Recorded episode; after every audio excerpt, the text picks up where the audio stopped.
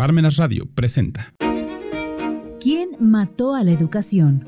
Una óptica reflexiva de la educación oficial actual, con la maestra Rosa María Zúñiga.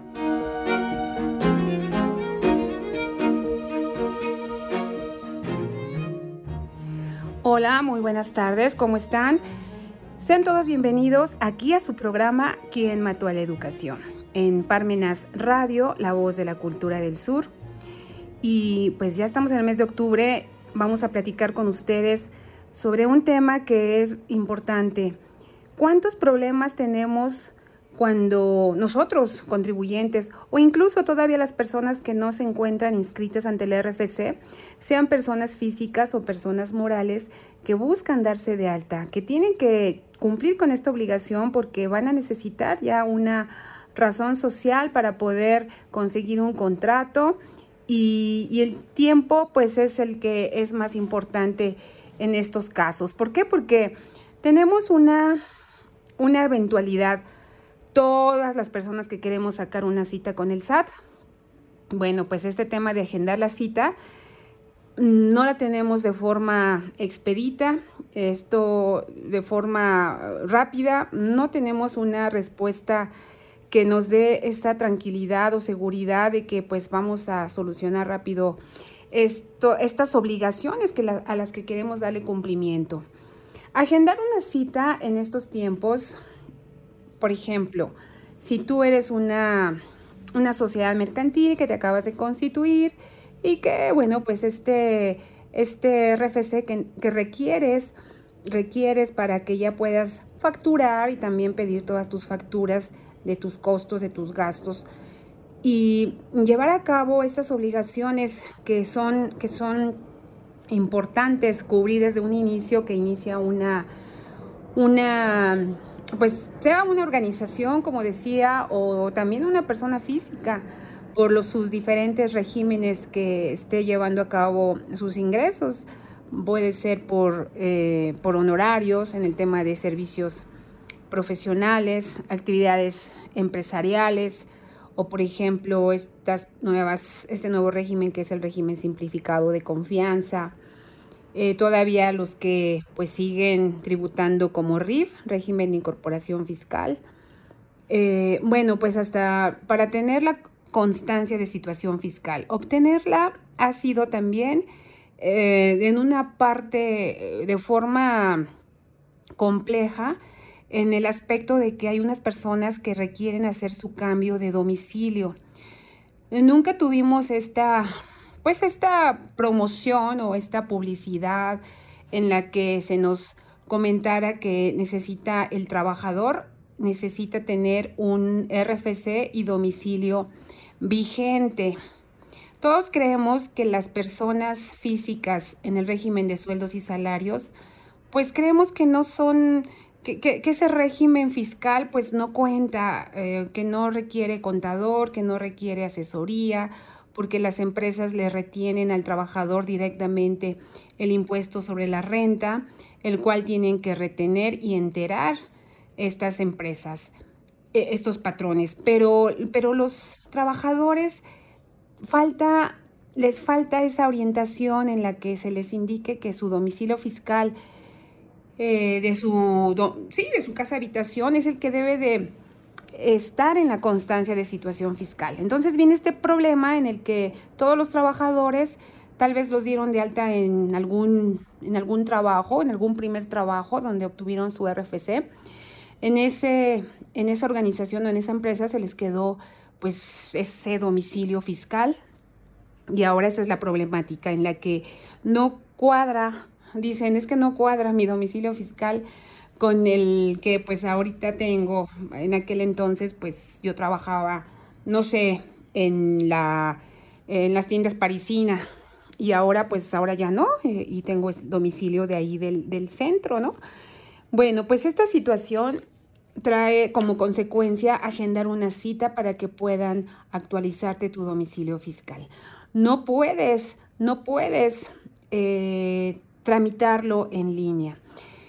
A diferencia de que si todo está bien, pues tu constancia de situación fiscal, aunque no la tengas, puedes realizarlo mediante la plataforma del SAT y es una forma muy sencilla, pero vaya que estas eventualidades en las que se encuentra el trabajador pues le crean un conflicto. ¿Por qué? Porque agendar una cita ante la autoridad, bueno, pues no es tan sencilla como lo muestra su plataforma que dice que pues puedes hacerlo en cualquier momento. Sí, bueno, en cualquier momento lo podemos hacer hoy, ¿no? Solicitar una cita en el SAT. Ah, también te dice que acudir a sus oficinas, pero más bien te regresan y te van a decir que hagas la cita mediante el portal del SAT. Entras a la plataforma del, del SAT, www.sat.gov.mx te vas precisamente a agendar una cita en el apartado de trámites y servicios, agendas tu cita y ahí comienza tu trámite.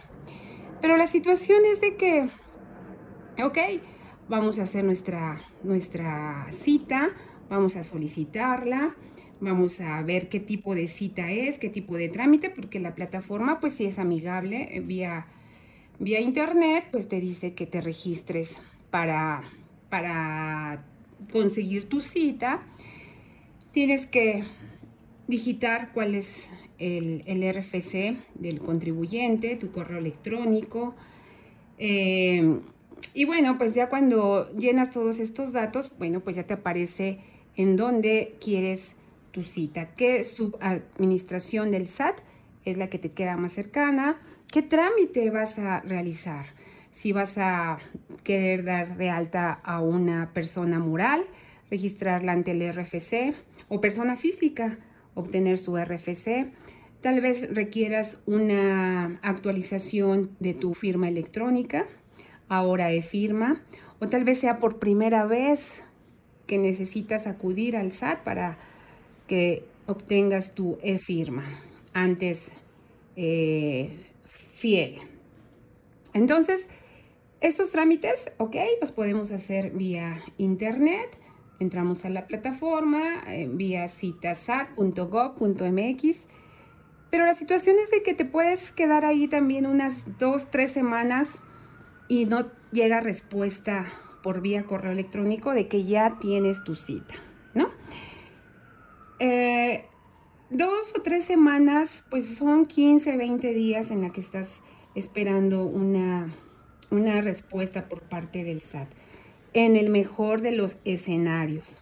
Repito, en el mejor de los escenarios, porque en el peor pues te puedes esperar pues mes y medio y, aparte, imagínense que requieres una alta ante el RFC como persona moral.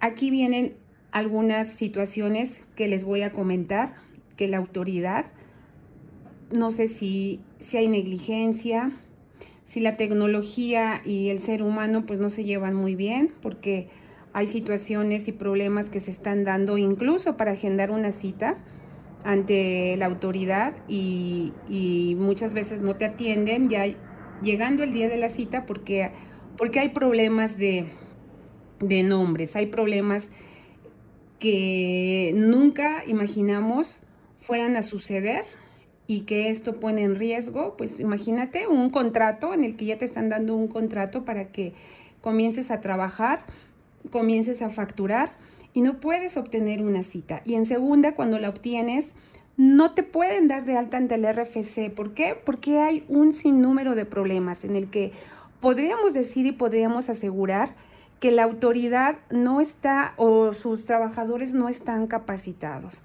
o la autoridad no es competente. Imagínense, el sistema de administración tributaria no es competente para atender a los contribuyentes.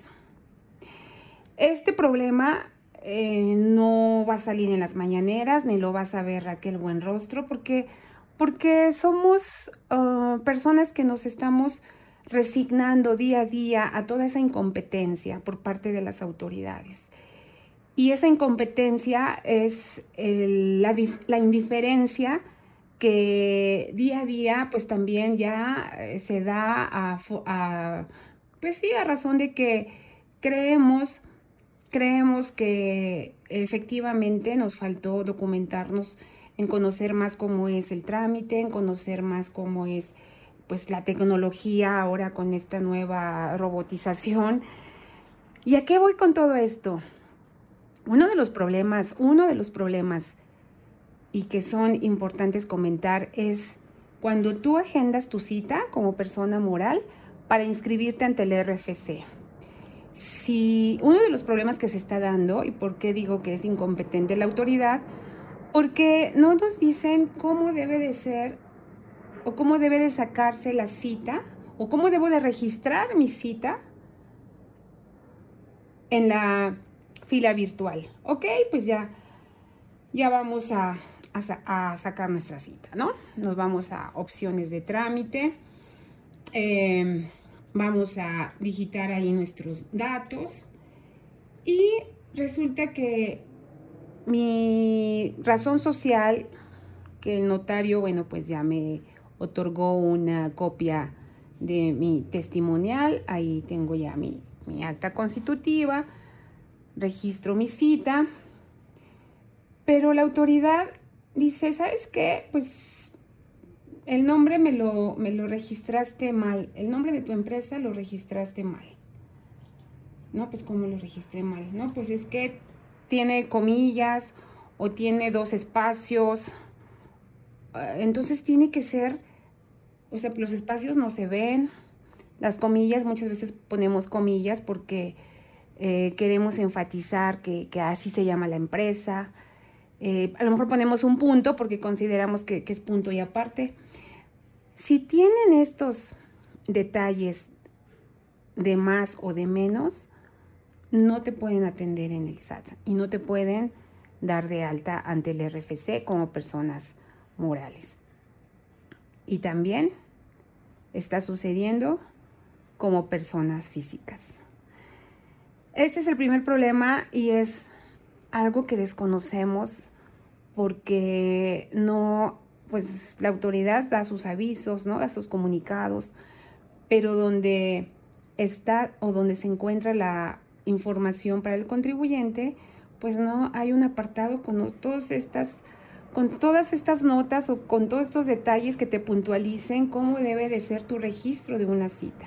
Entonces, primer problema, no hay citas. Bueno, sí hay citas, pero cuando voy no me pueden atender. ¿Por qué? Porque no me puntualizaron cómo tenía que registrar mi cita. Bueno, ese es uno de los problemas. Otro problema ya tienes, llegas como, como representante legal, tienes que tener el poder, el poder que te otorgan para actos de administración y, resulta que pues no viene el artículo donde señale que puedes hacer trámites de la fiel y resulta que también la cita te costó un mes de tiempo o de espera para poder sacarla y resulta que eh, pues resulta que, que no tienes poder para hacer trámites de este tipo. El representante legal no tiene ese poder, pero aunque le expliques al pues a la persona que te atiende amablemente en la ventanilla y que tienes los actos de tienes el poder el poder para actos de administración, actos de dominio y que cuentas con todo, ahora sí que con todas las, con todas las del poder, no, no puedes hacer un trámite del SAT. Entonces tiene que venir específicamente el artículo que marca el Código Fiscal de la Federación para que puedas hacer ese trámite. Entonces, depende que su administración del SAT te esté atendiendo y depende de qué persona. Porque pueden ser muy meticulosos o no están capacitados para poder realizar ese trámite. ¿Qué pasa? ¿Qué es lo que está pasando en estas oficinas del SAT? Vamos a ir a un pequeño corte comercial y regresamos aquí en su programa ¿Quién mató a la educación?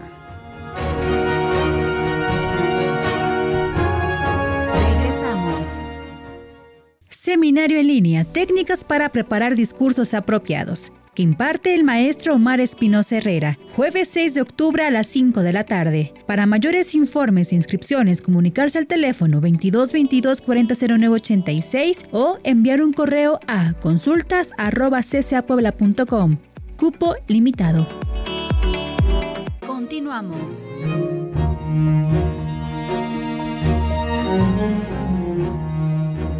Pues ya estamos de regreso. Regresamos aquí a su programa Quien mató a la educación.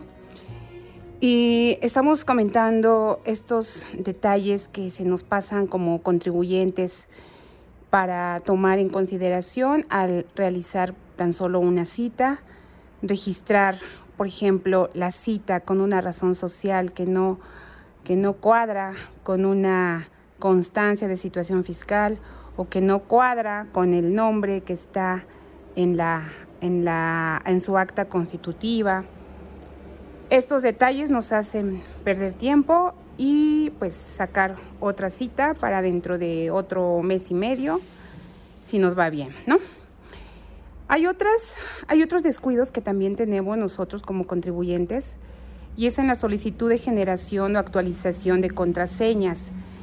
Recordemos que podemos realizar una, generar una, una contraseña a través del SAT ID, donde nos permite actualizar o realizar una contraseña en la plataforma del SAT, ¿no? Entonces también lo pueden realizar eh, principalmente personas físicas.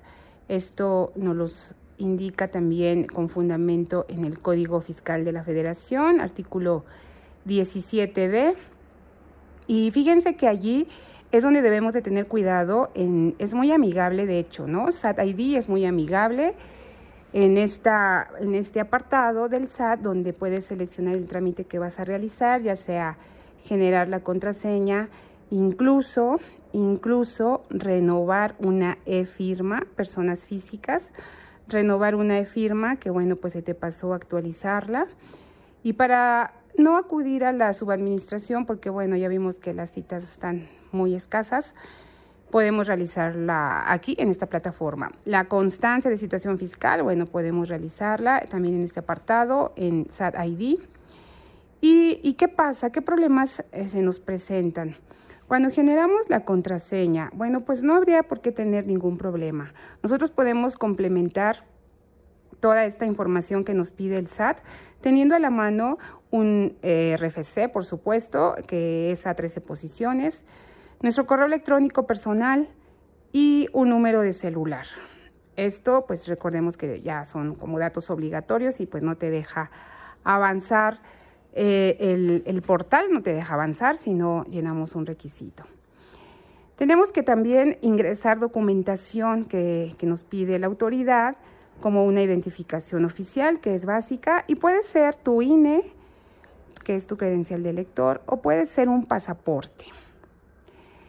Y bueno, pues también te pide que confirmes tu identidad, vas a, se va a activar una camarita, vas a mm, pues repetir una frase que allí te tiene el SAT para que identifique tu voz y firmas la solicitud. Esto, bueno, pues la firmas con el mouse, a veces no nos sale igual la firma, pero bueno, tratar de hacerla lo más parecida posible a la credencial del lector. Pero eh, sucede que debemos estar atentos al correo electrónico que nosotros pusimos en los primeros pasos, nuestro correo electrónico personal, y sucede que cuando se solicita la contraseña, pues no se checa el correo o llega estos mensajes por lo regular, pues como no tenemos tanto contacto con la autoridad, nos llega al correo no deseado. Se nos pasan los días y no podemos confirmar el correo para pues ya eh, poner nuestra contraseña. Entonces este, es, este, este podría ser un descuido y no debemos dejarlo pasar porque nuevamente tenemos que esperar a que, eh, bueno, pues ya refrescamos la información, pero esperar a que otra vez haciendo estos pasos, pues eh, transcurran unos seis días para que te confirme la autoridad que ya recibió la información y puedas generar tu contraseña. Eh, otro, otro punto, cuando reactivas, perdón, cuando renuevas tu firma electrónica, cuando renuevas tu firma electrónica, pues también es muy sencillo, pero tenemos que eh, ya confirmar la identidad a través del video, tenemos que eh, pues repetir allí o, decir una frase que nos mande el mismo, el mismo procedimiento para tener la identificación de voz y firmar la solicitud. Aquí cuando firmamos la solicitud, bueno, sí tiene que ser con el mouse y tener que escribir, eh, perdón, firmarla lo más parecida a la identificación oficial, pero fíjense bien, eh, hay un acuse, hay un acuse, hay un acuse que te proporciona este trámite en la renovación de la firma electrónica. Y es muy importante, fíjense bien, es muy importante imprimir ese acuse y guardarlo. Así como guardamos la contraseña que pusimos cuando solicitamos la renovación de la e-firma, este acuse es muy importante porque ahora lo están pidiendo en la mayoría de trámites que realicemos, como por ejemplo abrir una cuenta bancaria, que es como el segundo paso para todas las personas físicas y personas morales que vamos a tener una actividad comercial o de prestación de servicios y nos pide el banco, cuando abrimos la cuenta bancaria, este acuse de la fiel. Acuse. En muchas ocasiones las personas se confunden y creen que piden la fiel, donde viene el archivo ser.ser y el archivo .key. Esos no los está pidiendo el banco. Lo que está pidiendo es el acuse de la solicitud o del trámite de la firma electrónica o de la e-firma. Ya nos quedamos acostumbrados a decirle firma electrónica, fiel. Hoy es e-firma, bueno, vamos a a decir que la e-firma es un trámite donde el acuse se debe de guardar. Incluso si lo haces de forma presencial, la persona que te atiende en el SAT te tiene que dar este acuse y ese lo tienes que guardar. Este papelito lo tenemos que guardar. En ocasiones, bueno, pues como que a esos papeles ya no les hacemos caso, a lo mejor los reciclamos, escribimos encima, atrás, y bueno, pues se va a la basura. Entonces, es muy importante porque recordemos que las citas están escasas y se ponen realmente estas citas escasas, pues por lo regular cuando ya se acerca fin de año, por lo regular cuando obviamente inicia el año y ya tenemos que preparar nuestras declaraciones informativas, nuestras declaraciones anuales y, y la autoridad pues no, sigue sin darse abasto, ¿no? Entonces, Tengamos en cuenta esta, esta información cuando realicemos el trámite. La página así, así te realiza el trámite. La página es SAT ID es SAT y latina de punto SAT mx. Entonces, esos son, esos son puntos importantes que debemos considerar.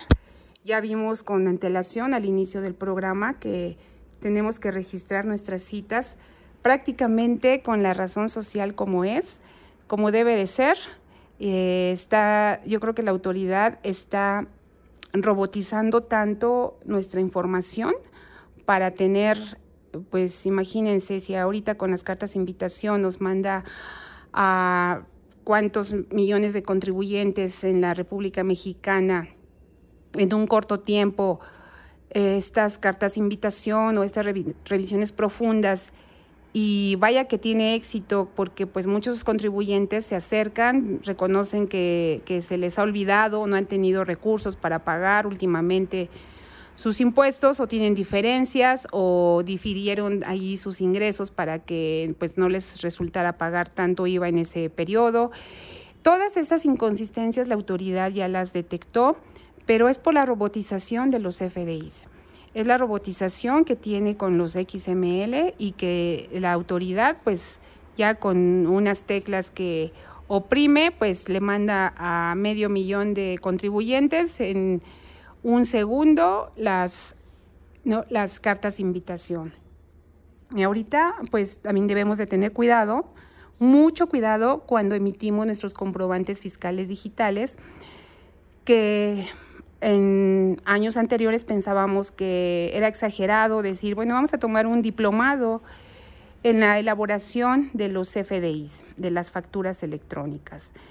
Esto pues se tomaba broma y hoy en día pues sí, sí es una realidad tomar un diplomado en la elaboración de estos comprobantes fiscales digitales con todas las guías de llenado que la autoridad pues nos publica en su apartado del, su portal. Y que bueno pues un Excel, un comunicado de estos pues son ya muy importantes para que nosotros los estudiemos y elaboremos completamente bien nuestras nuestras facturas electrónicas, porque en estos cruces que hace la autoridad, pues está detectando que pues todos mis ingresos, todas mis facturas están cobradas. ¿Por qué? Porque yo dije, pues a todos ponle el método de pago PUE, pago en una sola exhibición, que traducido en otras palabras es que yo le estoy avisando al SAT que ya cobré todas esas facturas, cuando en realidad no he cobrado ni una.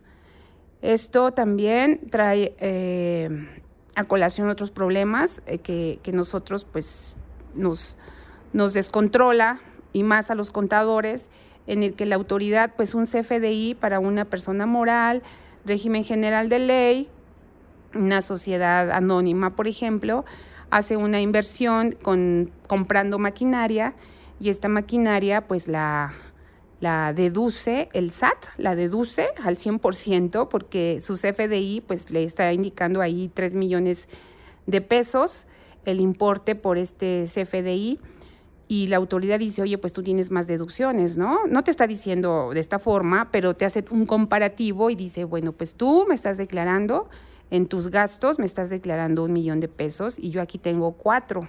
¿Por qué? Porque este CFDI lo estoy tomando como deducción, el CFDI de la maquinaria por 3 millones de pesos, ¿no? Hay que poner muy bien cuál es nuestro producto, cuál es, hay que vigilar también cómo nos factura el proveedor.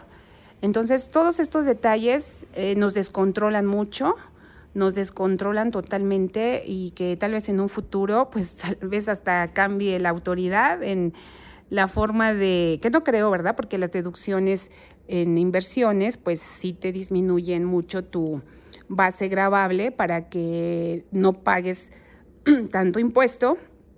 Pero la situación es de que los contadores, pues aquí se descontrolan porque pues un activo, un activo fijo, este tipo de, inversiones, pues lleva una depreciación, no se deduce al 100% el monto total que lleva el comprobante fiscal digital y sin embargo la autoridad te dice que pues tienes diferencias, ¿no? Entonces, todos estos, todos estos detalles debemos de tener cuidado y se nos están, pues a veces se nos están pasando por muy sencillos que sean, en alguna revisión, en algún trámite, nos descontrola, eh, perdemos tiempo y podemos tener allí pues ya alteraciones por ejemplo, en la contabilidad, registrando pues ya un CFDI con una inversión de este monto como un gasto, pues no, no, no, no cuadra. Vamos a, vamos a despedirnos. Este fue un programa más de Parmenas Radio. Aquí en su programa, aquí en Mató la Educación, los, los escuchamos, nos escuchamos la próxima semana, día martes, como todos los martes, aquí en La Voz de la Cultura del Sur. Hasta la próxima.